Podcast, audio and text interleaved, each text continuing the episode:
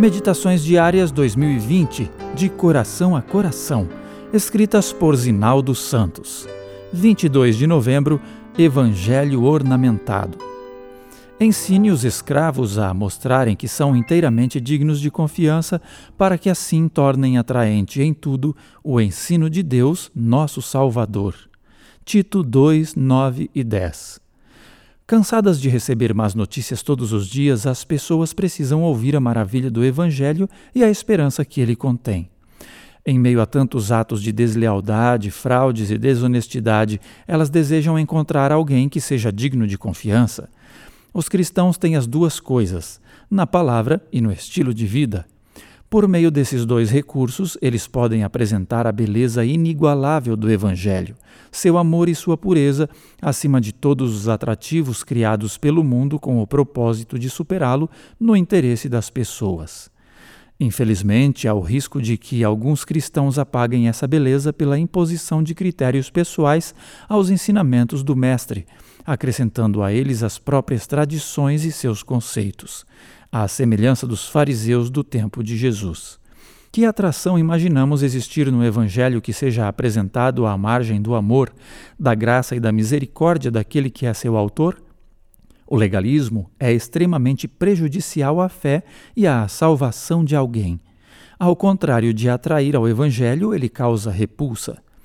Isso nos leva a outra forma de eliminar a atratividade dos ensinamentos de Cristo, a incoerência entre a teoria e prática no estilo de vida. Paulo falou sobre isso a Tito, a propósito dos escravos.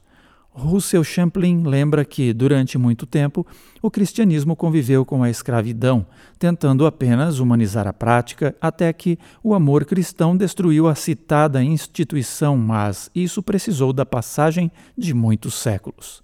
Ao mesmo tempo, escravos também aceitavam a Cristo e se convertiam.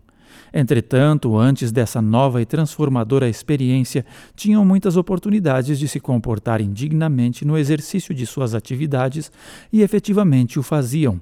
Roubavam seus senhores, insurgiam-se contra eles, fraudavam e causavam prejuízos. O fato de que tivessem aceitado Jesus naturalmente requeria que o mau procedimento fosse abandonado. Isso Paulo esclareceu por uma razão forte: tornará atraente em tudo o ensino de Deus, nosso Salvador. As pessoas precisam disso.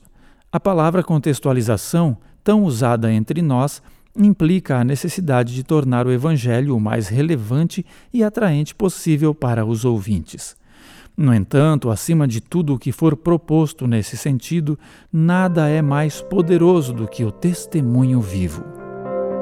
A CPB também disponibilizou os podcasts da série Eventos Finais nas principais plataformas digitais. Ouça gratuitamente e compartilhe.